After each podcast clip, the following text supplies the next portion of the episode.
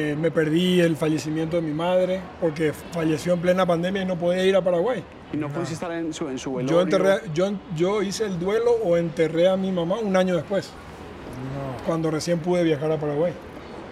A mi papá, que, que tuvo su proceso porque estuvo en terapia mucho tiempo, pude viajar, ir y volver y estuve en Paraguay el día que falleció. Pero ese es el precio de ser expatriado, ¿verdad? Esto eh, fue como que llegué a un punto crítico y dije, wow, o sea, esto ya pasó una vez y creo que es la, la, mejor demostración de que algo similar o que tal vez desconozcamos, pues puede volver a llegar a pasar, ¿no? Es que, ¿quién iba a pensar que el mundo se iba a parar un año y medio? Pues nadie, ¿no? Y yo creo que ya se mostró que puede pasar cualquier cosa, entonces dije, uy, no puedo esperar que llegue a pasar algo y mañana el futuro de mis hijos, y, y si yo no canto, entonces no tengo con qué comer o qué sé yo, entonces... dice, ¿cómo fue? ¿Cómo vamos? Aquí estamos de nuevo en una conversación de esas disruptivas, raras que me gusta a mí tener, con dos ejemplos de vida, con dos empresarios muy relevantes cada uno en su sector. Estamos hoy con el CEO de Tigo, con Marcelo Cataldo, una persona pues poco convencional diría yo, una persona fresca, un liderazgo diferente. Yo creo que es ese tipo de liderazgos que necesita el país empresariales porque es una persona cercana a los jóvenes, tranquila. Y bueno, Marcelo, un gustazo tenerte acá. No, Robert, muchísimas gracias por la invitación. Encantado de estar en esta entrevista, como decimos, disruptiva, así que gracias por, esto, por la invitación. Y tenemos también aquí a Pipe Bueno, que yo creo que es una de esas personas que ha llegado a mi vida en estos últimos años, que influye mucho sobre mí, muy relevante. Pipe, además de ser un súper empresario, es un súper cantante. Ahorita hablábamos y le decía que ha puesto de, de, moda la música popular colombiana, que es música regional colombiana, literal así se le debería llamar. Eh, y que, que, cuando nadie escuchaba esta música, cuando solamente la escuchaban en los pueblos, pues él ya la cantaba desde niño, hoy es la música de moda, hoy es la música número uno en Spotify y en todas las plataformas. Entonces, Pipe, gracias por estar acá. Qué gusto, hermano. No, hermano, el, el, gusto es mío, gracias por, por esta invitación. Creo que estos espacios son muy bacanos y muy importantes para, para uno conectar con la gente de maneras en que... En, en que uno no lo conocen realmente, ¿no? Como que descubren facetas o cosas de uno en este tipo de entrevistas y con amigos y con gente bacana, pues mejor aún. Yo ahí, ahí, vi que ustedes ya se conocían, ¿cómo es esa historia? ¿Dónde se conocieron? Cuéntenos Cuando dijiste que era un tipo así fresco, que se acerca a la juventud, así nos conocimos. ¿Cómo fue no, eso? conocí a Pipe donde todo el mundo sueña escuchándolo, cantando. Cantando. Sí, Qué sí. bueno. Yo, yo quisiera hacerles una pregunta en torno a la vida de ustedes. O sea, todos ven a Pipe por allá, en los aviones, en conciertos en Ecuador, por todo el mundo, eh, y te ven a ti, Marcelo, igual como un líder de una de las compañías más importantes y más relevantes en Latinoamérica de telecomunicaciones. Les preguntaría a los dos, empezando por Pipe, ¿cómo fue que llegaste hasta allá? O sea, la gente a veces ve al exitoso y no ve lo que hay detrás. Claro. Entonces, digamos que de alguna manera como resumida, que les voy a ir preguntando, que los dos me contaran Ah, Pipe, ¿cómo hiciste? O sea, ¿a vos cómo te ocurre cantar música popular cuando nadie ha escuchado esa vuelta? Hermano, yo, yo, yo creo que simplemente cuando uno a veces es, es un soñador y, y, se aferra a ese sueño y trabaja por él con disciplina, creo que cosas muy clichés que han escuchado, pero, pero es una realidad, o sea, como que cuando uno tiene esa perseverancia por alcanzar algo que uno, que uno quiere, de repente un día miras para atrás y, la pregunta medio cuando la, haces es como que no sé ni en qué momento llegué acá, ¿no? Es un poco que simplemente a ese, a ese niño de 16 años que mientras estaba en el colegio un día le dijeron que si quería cantar, pues yo dije que sí porque me parecía súper chévere, eh, tal vez con ciertos focos importantes y es, hoy día veo que mucha juventud quiere ser famosa, entonces siento que la, el objetivo final es distinto, ¿sabes? Porque es que yo creo, que, yo creo que a Messi le gustaba jugar fútbol. Sí, claro. No quería ser famoso, ¿no? En consecuencia. Exacto, entonces hay que tener cuidado con lo que se desea, porque, porque eso cambia mucho las cosas y tal vez te puede llevar a frustrar o a sentirte mal dentro de ese proceso, pero es porque también lo que estás buscando no tiene peso ni fundamento, ¿no? Para ser famoso creo que hay mil maneras para hacerlo, así sean cinco minutos para salir por un programa de televisión o en las noticias. Entonces, creo que simplemente era pues yo me dejaba llevar, como lo dijiste, por la música, ¿no? La música, siendo un joven que creció en la capital eh, de Antioquia, aquí Medellín, que es donde se movía el reggaetón, hermano, pues a mí me gustaba el reggaetón, pero me fascinaba la música popular. Y cuando la comencé a cantar, simplemente estaba haciendo yo, ¿sabes? Estaba eh, sacando mi arte como me gustaba, como creía que, que debería ser, sin tener nada, sin pensar en nada frente al público o, estar permeado de los vicios de la industria, sino siendo yo realmente. Y eso como consecuencia dio algo auténtico. Y justo ese, ese, ese personaje de como, ay, este man, ¿por qué canta eso? Podría cantar pop o reggaetón. Y pues porque genuinamente me gusta este género y, y fue disruptivo en ese momento. Entonces creo que es, el camino es ese, es dejarse llevar por lo que uno quiere de verdad, pero sí pensando muy bien en el deseo, en el deseo de, lo que uno quiere llegar a ser y el por qué, y eso te lleva a, recorrer un camino increíble. Eh, excelente, Y, y, Marcelo, tú de Paraguay a Colombia, a comer bandeja país y demás, también la gente te ve ahí y no se ha dado cuenta del recorrido que has tenido en esa empresa. O sea, no es que arrancaste pues de vicepresidente o que arrancaste por allá arriba o que sos muy amigo del dueño. O sea, ¿cómo, cómo es ese recorrido tuyo que te trae hoy acá a Colombia y que te trae a dirigir, vuelvo y digo, una de las empresas de telecomunicaciones más importantes acá en Latinoamérica? Bueno, Robert, yo creo que, sumado a lo que decía Pipe, uno de muy pequeño eh, tiene algo dentro suyo que, lo lleva a, es, ser inquieto. Eh, Paraguay es un país pequeño, somos hoy 7 millones y medio de habitantes, un país muy dependiente de la capital Asunción, pero para dimensionar aquí en Colombia Asunción puede ser del tamaño de Bucaramanga más o menos, un millón y pico de habitantes. Un país muy tradicional eh, y muy impactado por dos países muy grandes, Argentina y Brasil, mueve mucho la economía de Paraguay. Eh, salir de Paraguay me costó mucho. Yo siempre he salido con mi familia, soy casado con Tania, tengo tres hijos. Todas mis expatriaciones, llevo seis países ya. Eh, trabajé en el Reino Unido, trabajé en Estados Unidos. Llevo 10 años en Colombia, le comentaba a Pipe ahora, 5 años en Bogotá y 5 años muy feliz en Medellín. Me falta el acento, pero la bandeja paisa y todas las otras costumbres están todas integradas. Chicharrón. Chicharrón, sí, por supuesto.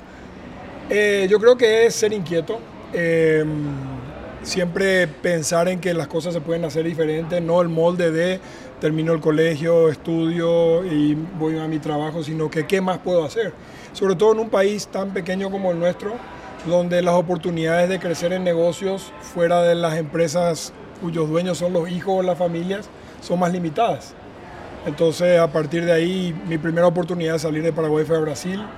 ¿Y en eh, qué cargo empezaste en la compañía? Yo soy ingeniero de sistemas. Eh, mis, mis amigos hoy de, la universidad me dicen que me mudé al lado oscuro de la fuerza, porque pasé al lado de los negocios, ah. del lado de la tecnología.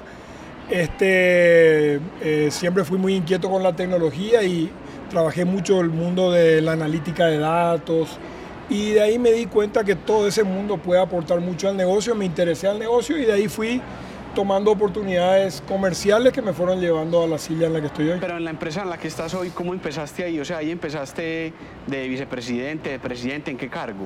Yo empecé en una empresa de telecomunicaciones, mi mundo de negocio, empecé en una empresa de telecomunicaciones que no es Tigo, la competencia de Tigo en Paraguay, sí. en un cargo, por decirte, intermedio, ¿verdad? Como planificación comercial como yo sabía mucho de la información del negocio, entonces era, bueno, cuánto vamos a vender, dónde vamos a vender, etcétera.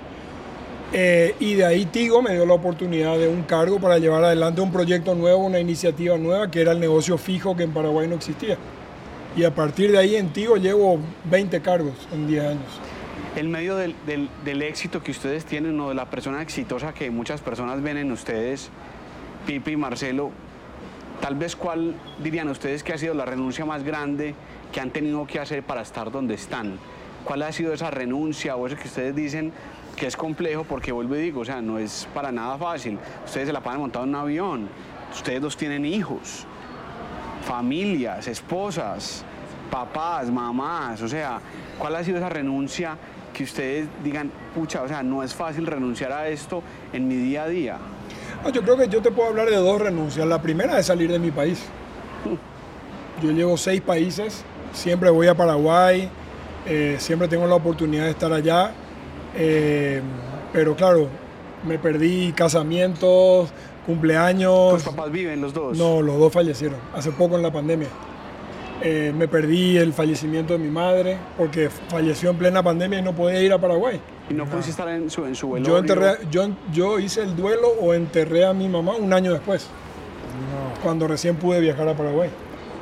A mi papá, que, que tuvo su proceso porque estuvo en terapia mucho tiempo, pude viajar, ir y volver y estuve en Paraguay el día que falleció. Pero ese es el precio de ser expatriado, ¿verdad? Y con respecto al día a día, creo que todo es manejable porque no importa si es estudiar, no importa si es cualquier cosa, todo te toma tiempo. Lo que uno tiene que es buscar el equilibrio en la vida y sobre todo lo más importante que a mí me cuesta, mi esposa que está escuchando o viendo seguramente lo va a decir, este, cuesta estar presente, pero eso es lo que vale. Es mejor media hora estar presente con la familia, comer, compartir, dejar el celular de lado, pagar el plan de tío, sí, pero dejar el celular de lado un ratito, a estar semi-conectado y al mismo tiempo que converso miro mi celular y miro mis redes. Yo creo que la calidad es más que el tiempo lo que uno tiene que aprender en ese vivir. Pipe.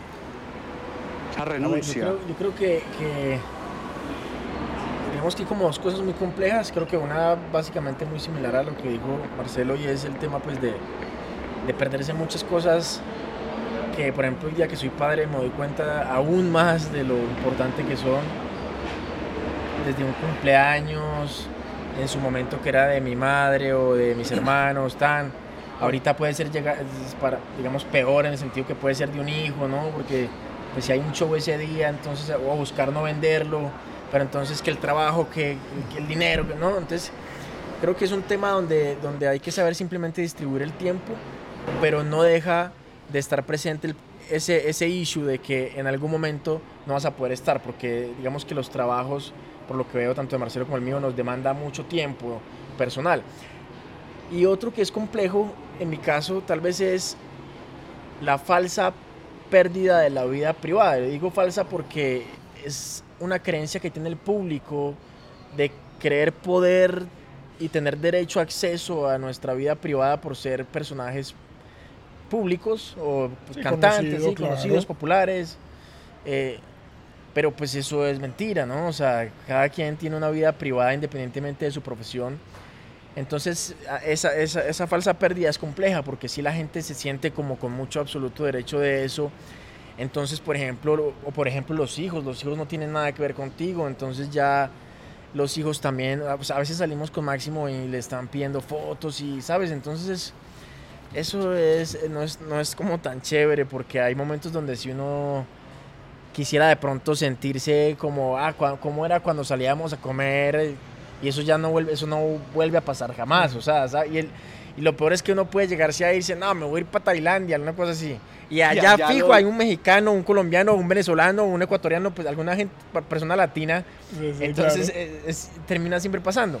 Pero bueno, esos son sacrificios que uno hace por su carrera, ¿no? Y es simplemente saber darle manejo.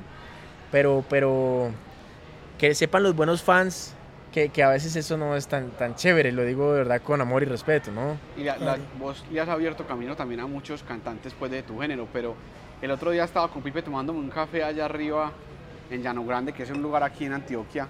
Entonces nunca le había escuchado eso, que me pareció demasiado sabio, pero Pipe decía como que alguien le preguntaba como veo, eso es muy sencillo. Entonces Pipe decía como que no, yo cuando me monto al escenario me transformo, soy un artista, pero cuando me bajo soy Felipe, o sea, soy Pipe bueno. Y el problema está en yo bajarme del escenario y seguir creyendo que soy el mismo artista, que tú comentabas un poco. Claro, es- me pareció... Es complejo, pues porque tengo muchos amigos, colegas que son artistas aquí, allá, ant- antier, todos los días, a todas horas. Entonces, pues imagínate un amigo artista así, o sea, es complejo porque, porque creo que pierdes también un tema de humanidad ahí que es aún más importante, ¿no? Decía eh, Héctor Lavoe que, que es chévere ser grande, pero es más grande ser chévere y eso es, para mí definitivamente creo que es una realidad. Eh, no hay nada mejor que... Más me pasó. Recuerdo yo que estaba yo, cantaba en el estadio de Pereira con Aventura. Y, pues estábamos justo en el fenómeno de Pipe Bueno y todo esto. Yo tenía 16 años y pues quería conocer a, a los chicos de Aventura y tomarme una foto. pero pues eso fue un problema, no se pudo, no sé qué, y finalmente como que sí.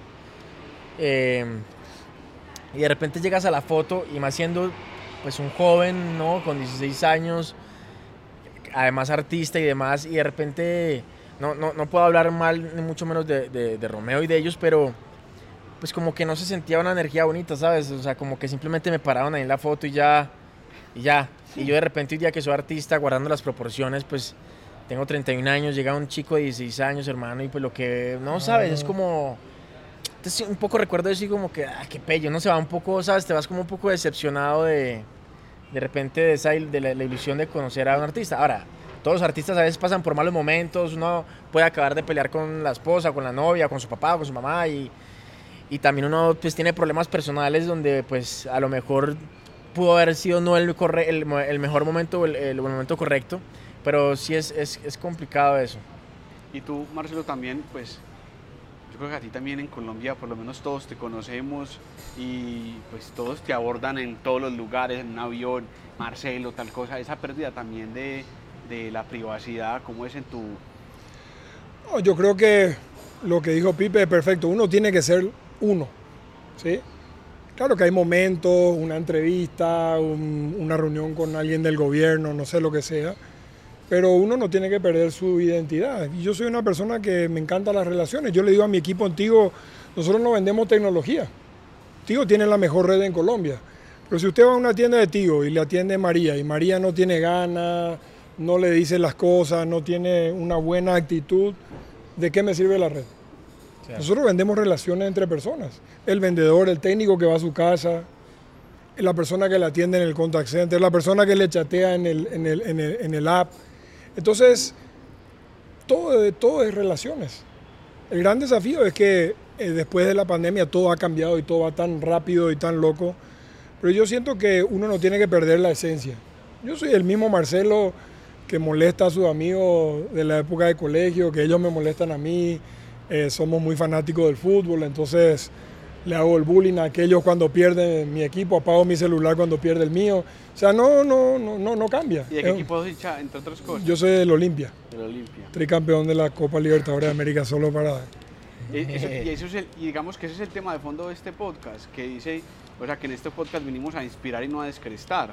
Y a uno lo descresta eso, a uno lo descrestan los carros, los aviones, la fama, pero eso no lo inspira, porque a uno lo inspira al que lo lleva a cambiar el alma, al que lo lleva a cambiar los hábitos.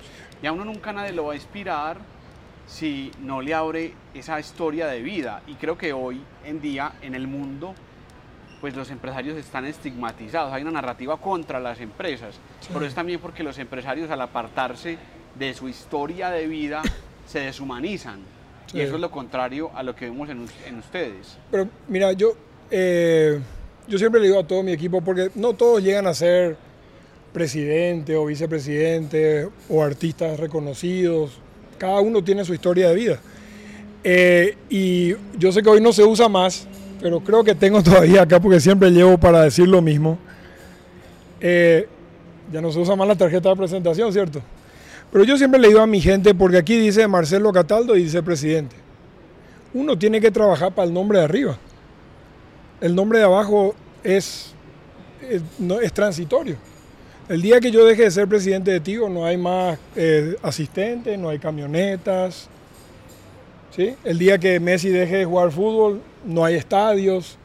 ¿Y qué te queda? Y lo que sos vos. ¿Qué hiciste vos como persona para vos? ¿Cuál fue tu legado? ¿Qué es lo, ¿Cuál era tu propósito en la vida? El mío es que crezca mi gente cada vez que yo promuevo una persona interna de la compañía que no tengo que salir a buscar afuera, ese, yo me siento que cumplo mi propósito. Claro que tengo que velar por el negocio y el negocio tiene que ir bien, pero el día de mañana cuando la empresa no quiera o yo no quiera, ya no voy a ser más presidente, pero seguiré siendo Marcelo. ¿Qué hice para Marcelo?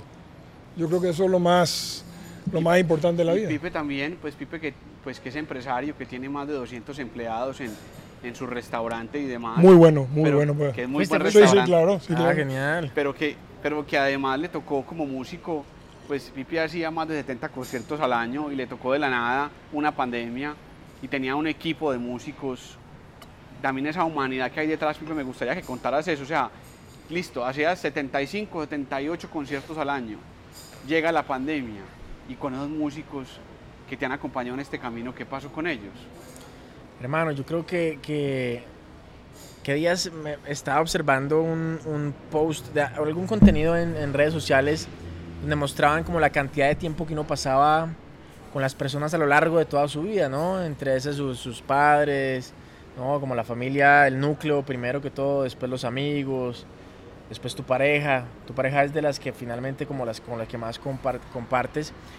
Y, en segundo lugar está finalmente como el equipo de trabajo, o sea, incluso más probablemente que, o con los hijos o ciertas personas que deberían tener más tiempo. Es, es, es como, como, como que te abre los ojos en saber aprovechar el tiempo con la gente que, que deberías dedicarle tiempo en realidad. Y en ese caso, pues mis músicos son como una segunda familia, ¿no? O sea, si arrancamos de gira para España es un mes, pues es un mes que estoy con ellos. Si estamos de gira en XY lugares, ciudad, pues todo el tiempo estoy con ellos y llego a veces a dormir unos cuantos días a, a, a Bogotá y vuelvo y arranco. Ahorita estoy más tranquilo porque no estoy de gira, pero, pero se vuelven en una segunda familia. Entonces, pues llega este, este, esta, esta pandemia y cómo no ayudarlos.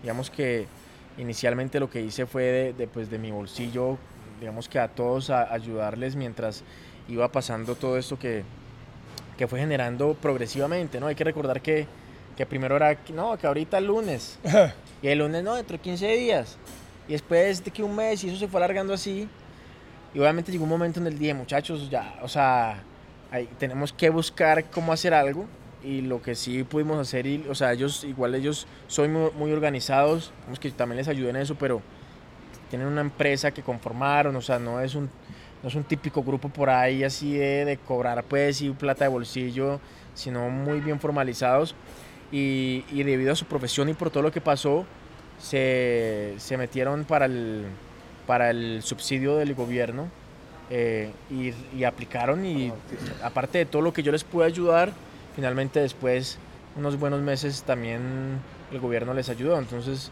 eh, se equilibró la balanza en ese sentido. Yo, yo a veces siento que todos en la vida tenemos puntos de inflexión. Pues ahorita que escuchaba la historia de tu mamá, mi mamá estuvo en coma tres meses por un accidente cerebrovascular y pues tengo un primo Juan Pablo que, que acá en, esta ciudad pues, pues de lastimosamente por atracarlo le pegaron un tiro en el cuello y quedó cuadraplégico, inclusive terminó su universidad, terminó su colegio en esta universidad. De mi edad, con el que yo jugaba fútbol, con el que mantenía, yo creo que hasta compartíamos las novias.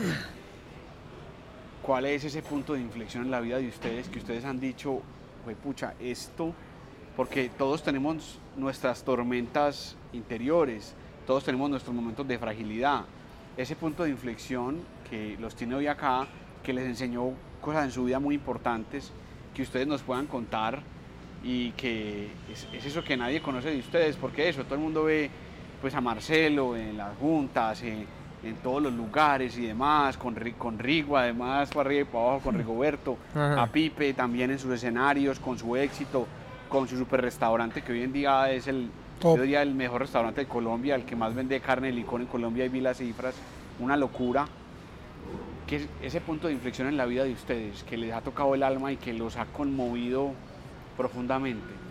No, ciertamente para mí, yo se lo dije fue el proceso de la pandemia porque tocó sacar todo lo que Marcelo tiene adentro, ¿verdad? Eh, imagínate, nosotros en Tío somos una empresa de 4.000 colaboradores, pero en realidad si uno suma los técnicos, los vendedores, somos una empresa que impacta a 25.000 colaboradores, es decir, 100.000 personas, ¿verdad? A cuatro personas por familia.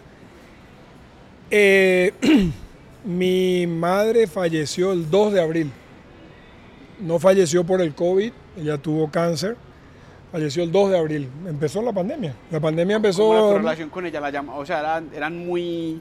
No, claro. Todo el tiempo te la mi, llamabas. Mi mamá y mi papá, aquí tengo tatuado el nombre de mi madre de mi padre. Ellos son los que me enseñaron a hacer lo que yo soy. Yo no soy una familia adinerada y yo me yo llegué aquí a donde estoy con la educación que me dieron mis padres. No solamente pagar la educación en el colegio o la universidad, sino qué tipo de ser humano vas a ser, cuáles son tus, tus cualidades como persona. Eh, entonces, Eh, momento muy difícil el 2020 porque la pandemia empieza, nos encerramos todos. Yo mudé 8.500 personas de un contact center a sus casas en una semana. Yo le decía, llévese el computador, jefe, no tengo carro, tomen la plata para el taxi. Eh, o sea, y en ese mismo momento eh, haciendo mi duelo de, la partida de mi mamá. Eh, en, en Tigo no despedimos a nadie por la pandemia, pusimos a los vendedores a cobrar, pusimos a los técnicos a reparar internamente la red, hicimos de todo. el, el, que se va de Tigo es porque no rinde y eso es con pandemia o sin pandemia. Yo, yo recuerdo mucho en esos momentos que a mí me tocó que hablaba con mi papá, mi mamá estaba en coma, entonces nos decían que había que desconectarla y mi papá decía, no, pues mi papá y yo no la desconectamos, manténgala ahí a ver qué pasa. No, pero es que hay que dejar que la vida siga su curso. Entonces nosotros decíamos, no, o sea, lo que haya que pagar lo pagamos, pero que ella esté ahí, hoy está mucho mejor. Pero en algún momento le preguntaba a mi papá como, papá, ¿cómo te sientes? Y me dijo, mijo, yo soy el estoy por adentro destrozado, pero yo soy el capitán del barco. Y si el capitán del barco se desanima y se entristece y se, se cae el ánimo. No se puede. Somos cinco hermanos, ¿qué hago con todos? Entonces yo después veré qué hago, pero soy el capitán del barco y tengo que estar al pie del timón en la tormenta. Sí, es una, es una combinación, Robert, porque nosotros somos seres humanos. O sea, eh, imagínate, fallece mi madre, empieza el COVID, toda la, gente, ¿qué vamos a hacer? ¿Qué vamos a hacer, jefe? ¿Cómo? yo tenía llamadas semanales con mi gente. Yo creo muchísimo en la comunicación. Toda la semana con toda la compañía. Imagínense, 2.000 personas conectadas. Esta semana equipo vamos a cobrar, esta semana vamos a hacer tal cosa. Y al mismo tiempo pasando por el proceso del duelo y al mismo tiempo ayudando a mi papá, solo encerrado en, mi, en su casa ¿No sacaste un solo Día, eh, o sea... No, pero ¿a dónde viajo? No, no, no, pero no sacaste un solo día como decir... O sea, ah, no recibo llamadas, o sea, en tu duelo. No, pero, pero uno es ser humano hay llamadas a las que no pude entrar. Y yo le digo a mi... La diferencia en ese momento es, este, no puedo entrar porque tengo otra llamada, o le digo a mi gente, muchachos, hoy no, no puedo. ¿Y te pasó? claro, somos seres humanos. Eh, ir acompañando a mi padre, mi hermano, tengo un solo hermano, vive en Suiza. Tampoco podía ir a visitar a mi padre. O sea, nosotros fuimos a Paraguay en marzo del 2021 a hacer el proceso del entierro de mi madre. Y mi papá se murió en julio, porque a él sí le dio COVID, entró a terapia 45 días y se fue. Entonces, eh, yo creo que es la combinación de, ser quien uno es. Todos somos vulnerables, no, no, no somos superhombres. Claro, tengo que ser resiliente, tengo que representar a mi equipo y pelear el negocio con la junta, con el gobierno. Todo eso siempre ocurre pero yo soy un ser humano igual que cualquiera. Entonces, esconder esa parte humana no, no te lleva a ningún lado. Eh, justamente el equipo más se compromete y más te ayuda cuando ve que sos una persona igual que ellos. O sea, tengo también a los hijos encerrados en la casa, tengo los mismos desafíos. O sea, no, pasa por la vulnerabilidad, digo yo. Pipe, tú. Sí, yo creo que. Tal vez he tenido hasta varios, pero, pero digamos que básicamente la pandemia sí, sí fue uno súper drástico porque vino acompañado de muchas cosas. Pero antes de eso, hacer un pequeño paréntesis, digamos que el otro, antes de que existiera la pandemia, porque creo que si le preguntamos a todo el mundo por esta época sobre cosas así, pues la pandemia creo que... creo que la pandemia vino a enseñar muchas cosas. Entonces, quien la, quien la aprovechó y suena raro porque pues fue, fue algo horrible la cantidad de gente que, que perdió la vida y demás, pero creo que eh, siempre ese tipo de crisis, si uno las aprovecha en el buen sentido de lo que yo quiero decir, saca lo mejor de ti, o sea, como lo dijo Marcelo, ¿no? Cuando uno no está incómodo, pues está hay una zona de confort y es, y digamos que el, el cerebro puede estar pensando en en evolucionar y demás, pero está más tranquilo. Pero cuando te toca, toca, o sobrevives o no sobrevives, punto. Entonces, eh, en, eh, en, ese, en ese momento, pues era mi primer hijo a bordo. O sea, acabábamos de darnos cuenta que teníamos un mes de, de, embarazo. embarazo. Lo primero que cancelan, si bien recuerdan, son los conciertos masivos a nivel mundial. No empieza esa ola de Ricky Martin, Alejandro Sanz, cancelando shows, cancelando shows. nosotros, nosotros aquí como que, uy, ¿será que sí? No, no sé. Y, empecé, y enseguida todo el mundo a llamar, no, sí, sí, sí.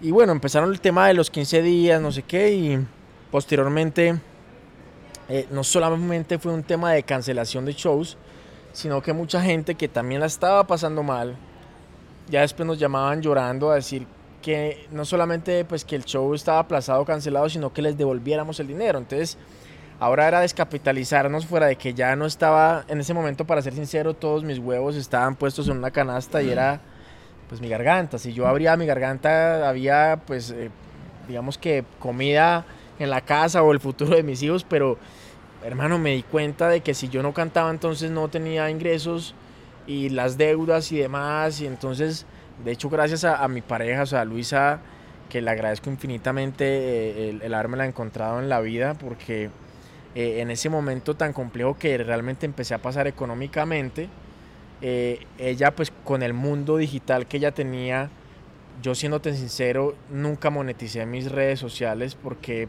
pues como que soy cantante y no le veía necesidad. Y en ese momento el salvavidas pues fue ella, fue como que no, espérate, ven, yo hago unas llamadas común y me consiguió eh, un, un, trabajo como por un año, año y medio con, con dos marcas y fue el salvavidas, pero de resto fue como que llegué a un punto crítico y dije, wow, o sea, esto ya pasó una vez y creo que es la, la, mejor demostración de que algo similar o que tal vez desconozcamos, pues puede volver a llegar a pasar, ¿no? Es que, ¿quién iba a pensar que el mundo se iba a parar un año y medio? Pues nadie, ¿no? Y yo creo que ya se mostró que puede pasar cualquier cosa, entonces dije, uy, no puedo esperar que llegue a pasar algo y mañana el futuro de mis hijos y, y si yo no canto entonces no tengo con qué comer o qué sé yo, entonces de ahí, fíjate, que de una gran crisis y de una gran adversidad salió la oportunidad. Salió lo de Rancho MX. En el peor momento, sin el dinero para hacer eso. Decir, bueno, ¿qué vamos a hacer? No, y mi socio me convenció, somos cuatro, o sea, Luisa y yo, somos dos, y, y está Andrés Felipe Gutiérrez y don Edgar Rojas, los otros dos, somos nosotros cuatro, y, y dijimos, pues bueno, vamos a apostarle a esto, ¿no? Pensando en que cuando hiciéramos la apertura, evidentemente la gente quería salir y no sé qué. Y Dios nos bendijo y, pues fue un éxito total, ¿no? Ese fue uno de los puntos más de inflexión que, que tú mencionas. Y algo que me pasó muy interesante era que tal vez en mi zona de confort, eh, por ahí en algún momento de Rockstar, ¿no? Eh, hmm. Volando y el avión privado y llegaba al, reality show en la noche que era jurado además y los conciertos y acababa de tener un éxito musical, entonces estaba, nada, ni te imaginas. Entonces, eh, pues nada, tomaba unos buenos tragos por ahí, si eran tres conciertos, pues tres borracheras y llegaba el lunes pues a, a descansar y el martes todavía estaba medio aporreado.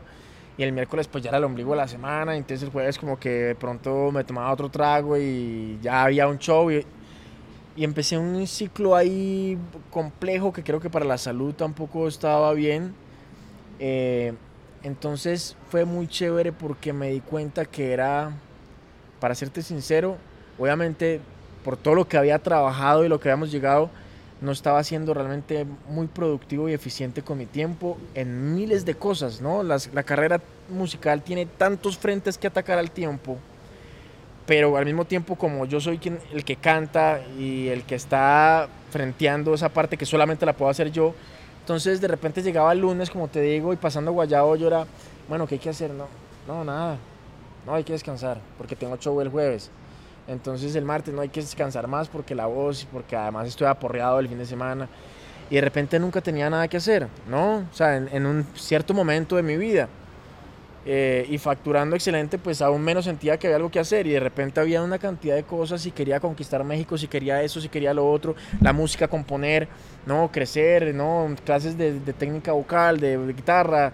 Y eso me llevó a que, a que con, con la pandemia empecé a hacer una lista de todos los puntos que quería mejorar y hacer. Y de pronto dije, no puede ser, o sea, no estaba haciendo, o sea, estaba haciendo un 20, un 30% de lo que yo quiero y necesito y para donde quiero llegar. Y te soy sincero, con todo lo horrible que pasó en la pandemia, a mí fue lo mejor que me pudo haber pasado como persona, o sea, para superarme y pegarme dos palmadas en la cara y decir, ¿yo qué estoy haciendo con mi vida? O sea, claro, estaba en una zona de confort muy bacano y todo, pero no iba para ningún lado. Y hoy día, pues hermano, el cambio es absurdo, ¿no? Es, es, es como que si eso no hubiera pasado, tal vez no me hubiese dado cuenta Pero de seguido eso. en el mismo Sí, tren. en ese mismo ciclo. Y, y, Pipe, te iba a preguntar algo que yo siempre he visto que vos has, inclusive Roberto Ávila, que fue quien nos presentó, siempre me ha dicho, siempre me ha hablado de vos, como, no, Pipe, ese man es diferente. Vos, vos, ¿por qué crees que la gente dice eso de vos? O sea, un tipo como Roberto Ávila, y cuando uno lo consulta con varios, estos influenciadores y el mundo del espectáculo, del espectáculo dicen, no, es que ese man es diferente, ese man tiene algo, o sea, ¿qué es lo que te hace ser hacia vos? ¿O qué, qué fue la tormenta que te hizo reflexionar sobre esa humanidad y sobre esa manera de ver la vida y de tratar a la gente? Hombre, eso, hablar de uno sí que es maluco en ese sentido, porque. Pero toca. Pero, a ver, ¿qué te podría decir yo? Yo creo que hay, hay varias cosas, para ser honesto, que tal vez que, se, que, que cuando se conjugan, tal vez genera esa sensación de que este más diferente o este más me agrada. Y es que la verdad no tuve que pasar por ninguna tormenta, creería yo. O sea, es un tema de, de que yo soy buena onda, brother. O sea, a mí, me, a mí me, yo soy un tipo de relaciones, como lo dijo Marcelo. O sea, sí te puedo decir que tengo a lo mejor una gran especialidad en eso, pero porque soy un tipo que tal vez hay un error que incluso entrego mi amistad fácilmente, que eso lo he estado corrigiendo porque soy un, soy un tipo que abro las puertas de mi casa súper rápido y a veces uno se le olvida que no todo el mundo es como uno. Entonces, pero llevando a eso es como que soy un, un hombre noble, un hombre con un buen corazón, ¿no? Y tengo un buen humor tal vez y eso me hace tener buenas relaciones como interpersonales con la gente. Digamos que uno es eso. Pero el tema de ser diferente, más bien en lo que dice Robert, conjugado con una buena persona, diría yo, eh, es que siendo artista y teniendo un lado creativo desarrollado muy importante, porque soy cantautor, eh, cosas a nivel musical, o sea, evidentemente pues soy un creativo porque pues es, soy cantante, ¿no? Pero al mismo tiempo, extrañamente, soy un tipo que le interesa mucho el, el- el- side business del, del negocio, o sea, es muy típico encontrar un cantante que si tú le hablas de un tema de negocio, ni sabe ni le interesa. O hay unos que saben, pero no les interesa. Yo sé y me interesa, ¿no? Entonces, eh, porque siento que no puedo... Yo necesito entender para delegar cosas, o por lo menos entender para que no me metan los dedos a la boca, pero además me, gene- me genera una pasión eh, que, que va más allá del dinero, es un tema de, de desarrollar un artista, de conocer los derechos, en fin, entonces eh, a la hora de los negocios, pues es- soy una persona que, que es, es atípico, como que me, me suelo sentar a cerrar negocios o hacer los negocios que no, que no debería estar haciendo como artista. Yo siempre digo que la empresa más importante que uno tiene es la familia. Correcto. Si uno no es capaz de sacar adelante la familia como empresario, no es capaz de sacar adelante nada. ¿Cómo es esa concepción de ustedes? O sea, Marcelo, Pipe, hoy la gente pues no quiere tener hijos, pero no es una opinión al respecto, sino una concepción de ustedes de la familia. ¿Cómo, cómo llevan ese papel que tienen en la vida de, de- de exitosos, de famosos? Llega uno a la casa y pues, ¿cómo es eso? Oh, yo creo que la concepción de papá o mamá, yo tengo tres hijos, Luciana tiene 25, Piero 22 y Daniela 19. Ya estoy más al otro lado. O sea, ahorita, ahorita estaba hablando de eso. Eh, miren, yo, yo aprendí mucho con Piero, con mi hijo. Luciana, mi hija mayor, eh, caminó a los 10 meses, hablaba como una cotorra, era súper inteligente. Y uno como en lo tradicional está acostumbrado a que el colegio y la universidad es lo que va a ir formando al hijo. Y uno dice, yo quiero que mi hijo sea ingeniero, cantante, ¿sí? Esa es como la concepción del, de la paternidad o la maternidad. Mi hijo Piero nació con autismo. Es decir, él nació con varios problemas físicos, se operó del corazón y del intestino en sus tres días de vida. Wow. Eh, uno tanto piensa en la vida típica que yo me estaba mudando de casa el día, esa semana que mi esposa dio a luz a Piero. Porque claro, va a estar un día en el hospital como con Luciana y nos vamos a la casa nueva y ta, ta, ta. Eh, Piero es un maestro para nosotros porque él nos enseñó que el rol de la paternidad, obvio que está en lo material y en ayudar al, al- al hijo o a la hija a ir adelante, pero el rol está en lo social. ¿Qué tipo de persona querés que sea tu hijo. Una persona de bien, una persona humilde, una persona que sea humana y conecte a los demás. A mí me preguntan hoy, ¿qué querés que sea tu hijo? Yo quiero que mi hijo sea feliz. A mí no me importa si mi hijo qué profesión quiere. Es más, mis dos hijas, yo siempre les digo, me han traicionado porque las dos son psicólogas. Y yo soy ingeniero, para mí todo es números. ¿verdad? En mi casa yo pierdo porque mi esposa es coach y psicóloga, mis dos hijas psicólogas. Entonces yo creo que eh, yo lo resumo la paternidad, la maternidad, yo lo resumo en una frase que aprendí con todo el proceso de Piero, eh, que dice en inglés, love, guide and let go. Nuestro rol de papá, de mamá es amar a nuestros hijos, guiarles de la mejor manera para que sean buenos seres humanos y después dejarlos libres, siempre estar ahí acompañando. Mi papá y mi mamá me hablaban a mí como si fuera que yo era el chico que tenía 10 años, pero nuestro rol es guiarlos a que sean buenas personas. En lo profesional, en lo, en lo económico, ellos decidirán que quieren ser más en este mundo hoy. Uno entra a una universidad como esta y hay 300 carreras en mi época era ingeniero, abogado y casi que paré de contar, ¿verdad? Economista y se acabó. Hoy hay abogacía ambiental, no sé, miles. Aquí en así uno entra en una cosa loca. Entonces, creo que ese es el rol de, de papás, que nuestros hijos sean buenas personas. Pipe, tú como papá también de dos bebés, pero que también te ha tocado la vulnerabilidad de la vida, ¿cómo, cómo es ese, ese rol tuyo como papá? Bueno, con, respecto a lo de papá, igual haciendo referencia a la pregunta pasada del tema de, la familia, o sea, el hogar, la pareja. Eh, no recuerdo estas palabras de quién son, pero era como, como si, si quieres ir rápido, ve solo, o si quieres ir lejos. También acompañado. Sí, es, es, y eso, brother, yo te digo una cosa.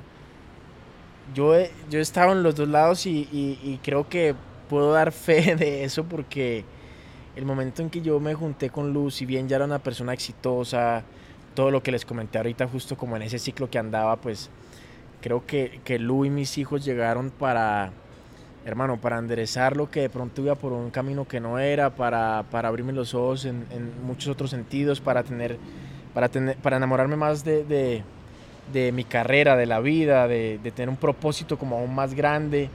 Eh, y en ese caso, se sintió, y creo que muchos de nuestros amigos y familia cercana nos lo confirman diciéndolo literalmente así como que, uy, brother, ustedes se juntaron y se siente, o sea, wow, o sea, hay una energía muy poderosa y está reflejado en, en cada uno de los negocios que, que, hemos decidido participar y juntarnos, como lo es el, restaurante que mencionaste ahorita, que ha sido caso del, eh, fue el caso del éxito del año eh, mm, en, Bogotá, que hemos sido número uno en compra y venta de, licor y carnes en Bogotá.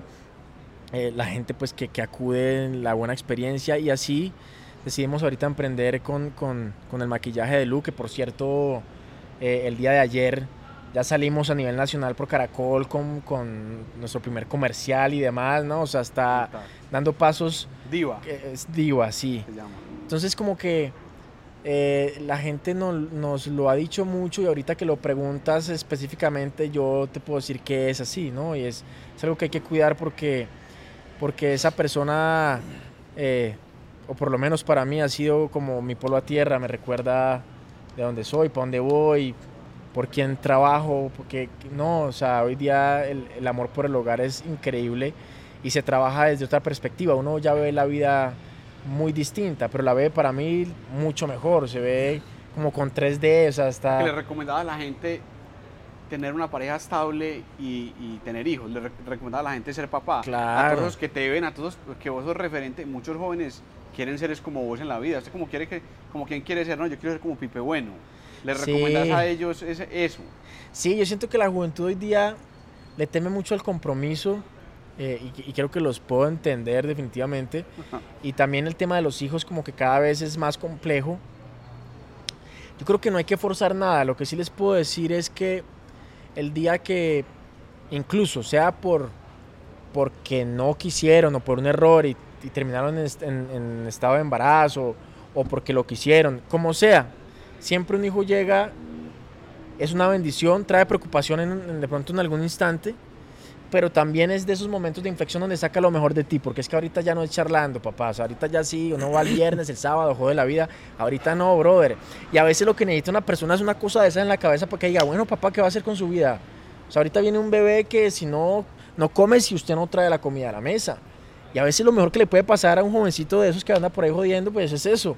Entonces, el tema es que si uno sí lo trae con el propósito de traerlo a, a este mundo, hay algo más grande aún y es la palabra amor. ¿sí? Todos, a la edad que sea, uno puede, si su primer hijo llega a los 40 años para un, para un hombre, te lo aseguro que los 40 años después de creer haber vivido todo, de creer conocer todo tipo de amor, el amor de madre, de padre, de hermano, de amigos, de la novia, de las 3.000 novias, de la esposa, resulta que los 40 años cuando uno cree que ya ha vivido muchas cosas, conoces un sentimiento nuevo, eso es muy cabrón, o sea, estás, de repente ves una cosita chiquita y dices, uy, yo nunca había sentido esto, ¿no? Y si alguien de pronto lo empujó, le pegó, te da ira y sientes cosas que nunca había sentido. Pues es increíble cómo, cómo alguien se puede perder de descubrir un sentimiento que jamás lo va a sentir si no, si no tiene un hijo, porque ese es un amor distinto. Qué bueno, Pipe. Vamos ya acabando y quiero hacerles dos preguntas finales. Yo con Pipe y con Luis he trabajado mucho porque se ve a los creadores de contenido, a los influenciadores como empresarios. El año pasado el mercado de los influenciadores en el mundo movió más de 22 billones de dólares. En publicidad, en términos de los Estados Unidos, el 2.3% del PIB y el 1.3% en España. Y en Colombia la industria creativa representa el 3% y los creadores de contenido el 67% de esa industria. Más de 400 mil empleos. Y uno ve lo que, lo que hacen ustedes juntos como empresarios, también Pipe como músico, pero como creador de contenido. Marcelo quedó en una revista, aquí de una vez lo, lo ventilo como uno de los empresarios que más incidencia tiene en las redes sociales. O sea, este es de los que entiende para qué son las redes sociales. Y vemos el ataque a las empresas, el ataque a los empresarios. Y yo siempre digo, todos somos empresa. El que tiene un taxi, el que tiene una panadería, el que tiene una peluquería, el mariachi que tiene su grupo y va y toca y luego pues se reparten el dinero para mantener su familia. El, o sea, todos somos empresa. ¿Qué piensan ustedes un poco como al respecto de eso, de que todos somos empresa? En la empresa, yo digo que yo, cada país tiene su cultura, ¿verdad? Eh, nosotros los del sur somos como un poco más directos eh, y respetuosos, puede ser de alguna forma también. Eh, en Colombia, la, en la- el ¿Le mundo empresarial... o qué? No, en, en Colombia en el mundo empresarial todo es muy jerárquico. Presidente, a mí me dice presidente, yo le digo, el presidente es Petro. Yo, yo no soy presidente, yo soy Marcelo. Cada uno tiene un rol en la empresa, todos son importantes en la empresa. Edwan, mi conductor, que está esperándome abajo, el vicepresidente de ventas, cada uno tiene un rol, cada uno hace algo relevante en la compañía. Cada uno es- es empresa. Eh, ciertamente cualquier negocio habilita oportunidades para la gente. Yo venía ahora por, por la avenida Las Vegas y un supermercado lleno de gente, una fila impresionante. Y le digo a Edwin, ¿y eso qué es? Me dice, no, esa es la gente que está porque seguramente tiene unos cargos habilitados. No es que solamente Tigo, una empresa de telecomunicaciones, un restaurante, ¿verdad? Como Rancho MX, cosas así que uno dice son im- impa- impactantes. No, el supermercado de la esquina también da oportunidades. Entonces, el concepto de la gente generalmente es empresa es algo grande, suntuoso. No, empresa es todo. Una persona que está ahí en la esquina vendiendo perros a la noche, eso es una empresa Total. y que genera negocio porque él puede estar atendiendo solito, pero él compra la materia prima de gente que le vende la salsa, el pan, todo es empresa. Eh, la economía es la que mueve al mundo y creo que la pandemia, con los ejemplos que hablábamos con Pipe aquí, le mostró que sin economía el mundo no existe. Entonces yo el concepto que les dejo es todos somos empresa. O sos parte de una empresa, o sos tu propia empresa, o tenés un pedazo dentro de la empresa, pero todos son relevantes. El concepto de que empresa es algo brutalmente gigante, eso es un pedacito muy pequeño de la realidad económica del mundo. Perfecto, Pipe. Al respecto de esa frase, todos somos empresa. Y también a veces de esa, de esa estigmatización. ¿Qué pensás vos de esa, de esa, de esa frase, de ese, de ese tema que venimos conversando? No, pues primero que es real, o sea, creo que con lo que está explicando Marcelo, al final es una cadena en la cual todos estamos conectados y funciona como la maquinaria de un reloj. Cuando una de esas tuercas no se mueve, pues la otra no se mueve. Y entonces se para toda la maquinaria al final. Entonces, creo que hay que decidir si hacer parte de ella o no. Yo creo que la decisión correcta es hacer parte de ella. Es, es importante. Creo que todo el mundo no entiende lo importante que son todos y cada una de las personas que hacen parte de una ciudad, de la economía, de la sociedad, para que todo pueda suceder. Lo que explicaba Marcelo, o sea, si, si el señor de allá hace pan en su casa, lo que sea, y yo lo compro para venderlo en la tienda de la esquina, no importa las dimensiones, acá estoy generando trabajo, aquí estoy generando unas transacciones que le ayudan a vivir de allá. El de allá también me imagino que tiene una cadena que está eh, comprándole los materiales a otra persona o qué sé yo, pero todos estamos conectados y en la manera en que todos estamos conectados y decidimos no ser perezosos y trabajar de esa manera, un país o el planeta se sale adelante, ¿no? Obviamente hay un tema de las oportunidades eh, definitivamente que, que es complejo. No todos nacen con una igualdad de oportunidades. La educación evidentemente es uno de los puntos que para mí es de los más importantes eh, y es complejo, o sea, pero de repente de manera general sin entrar en, en ahondar muchos temas, creo que si todo lo que pasa con uno, y no lo digo desde una posición de, de, de comodidad ni mucho menos porque he pasado por muchas cosas complejas también, eh, que, tal vez no les puedo contar hoy día por el tiempo, pero si uno le echa la culpa de lo que pasa con uno solamente al exterior, o sea, todo lo que está alrededor, pues es, que es muy fácil hacer eso. Eso es fácil. Sí, yo soy esto porque, porque esto. No, o sea, y lo peor es que hay mil historias dentro de ese, de ese tipo de gente que no tiene oportunidades que demuestran todo lo contrario. O sea, que sí se puede. Ah, ese tuvo suerte, no. Suerte no. La gente no sabe que es que después de uno chingarse mucho y trabajar demasiado es que aparece esa palabra, pues eso no, no existe. Entonces es como, es complejo, pues, pero... Yo creo que ese también es un llamado del podcast y es, nosotros somos capitanes de nuestro barco, de nuestra vida. No hay que esperar a que nadie venga a decirnos qué hacer o a que nos regale algo. Cada uno es capitán de su destino. Y en medio de eso la última pregunta es, yo creo que estamos en este mundo para ser nuestra mejor versión. No estoy diciendo X o Y o que hay que ser o no ser, pero yo creo que sí estamos llamados a luchar toda nuestra vida por, por dar lo mejor de sí y, luchar por ser nuestra mejor versión, los capitanes de nuestro barco. ¿Qué le dirían ustedes a un joven que está en un barrio, que está en cualquier lugar de Colombia, de Latinoamérica, eh, que tal vez tiene esa llama en el alma de querer salir adelante, de querer ser como Marcelo, de querer ser como Pipe, que, que, que, en dos o tres puntos que le dirían cómo llega a ser esa mejor versión, cómo llega después de tantas dificultades a ser lo que ustedes son hoy. No, yo lo pondría muy simple, es la persistencia. Pues como dice Pipe, si yo voy a culpar a todo el mundo, eso es muy fácil. Eso es lo fácil. Entonces, eh, las oportunidades hay, hay muchas oportunidades.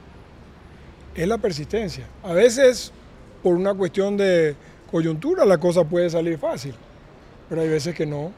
Eh, a veces toca resetear y empezar de vuelta. ¿Con qué actitud, con qué ganas, cómo voy a empezar? Dice por ahí que los obstáculos son esas pequeñas cosas que ocurren mientras uno llega al éxito. Si yo en el primer obstáculo me quedo, pues nunca voy a llegar allá. Y cada uno tiene su historia. Y como le decía yo, hay que trabajar por el nombre de uno, no por el título que uno es. Yo no soy presidente, yo soy Marcelo.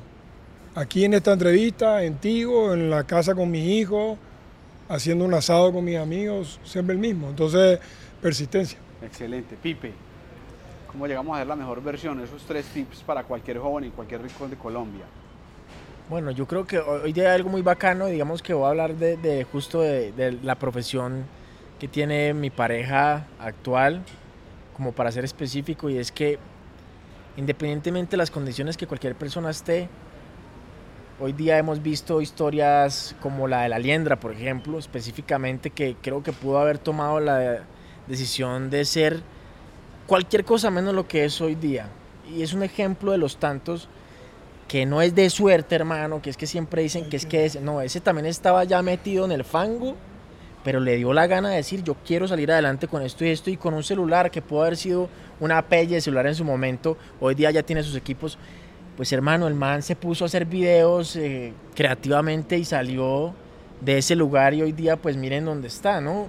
Y como eso vuelvo y repito, hay miles de historias de esa manera, el mismo Jason Jiménez es lo mismo, que es mi colega, tipo que, que la pasó muy mal y creo que para, no contar su historia que le, le competes a él, viene de muy abajo y hoy día es uno de los líderes del género popular en Colombia. Y tampoco fue suerte, hermano. O sea, no, eso es trabajando. De la vuelta es, es difícil. Es que lo que es fácil, eso, eso fácil se va, ¿no? Y, y, no, no, la gente tiene una, una, leve sensación de que de repente el éxito como que, como que, como que uno está acá y es como que fue fácil, ¿no? Y hay muchas cosas que tienen que pasar y es complejo. Entonces nada de lo que uno quiere es fácil. Entonces es saber que sí, va, que va a ser difícil, claro, sí, pero hay que trabajar y decirles que es, es simplemente tomar una decisión realmente sin echarle la culpa a nada del exterior, sino ser responsable de uno mismo y de coger un camino por que sea del, del, bien, o sea, ¿no? O sea, las drogas, el licor, todos estos excesos, eso es fácil, es fácil llegar a eso. Para eso sí no se, se necesita mucho dinero, o sea, no, o sea, a veces hay dinero para eso y no para la comida, entonces e, es, la excusa siempre de, de, lo exterior. Yo creo que es, es simplemente querer, cuando se, cuando se es un poco como fuerte, pero lo digo en buen ánimo. El que quiere puede, hermano. Que, que cómo, no sé. Pero, pero es que eso ya, de eso le compete a usted. Así es. Porque quiere, hermano, puede. Si no quiere, ahí se va a quedar. Así es. No, vamos terminando ya. Les agradezco mucho por acompañarnos en esta conversación, conversación como lo digo yo, tan disruptiva, en donde el objetivo es ese de inspirar, de abrir el alma, porque creo que hoy en la sociedad hacen falta referentes y ustedes lo son. Entonces, esa es la idea. Los invito a que nos sigan en todas las redes sociales, a Marcelo y a Pipe, qué nota de conversación. Y, bueno, sé, sé, que esto lo verán muchos jóvenes y que será muy útil en nuestra sociedad colombiana y en Latinoamérica. Muchas gracias y chao a todos.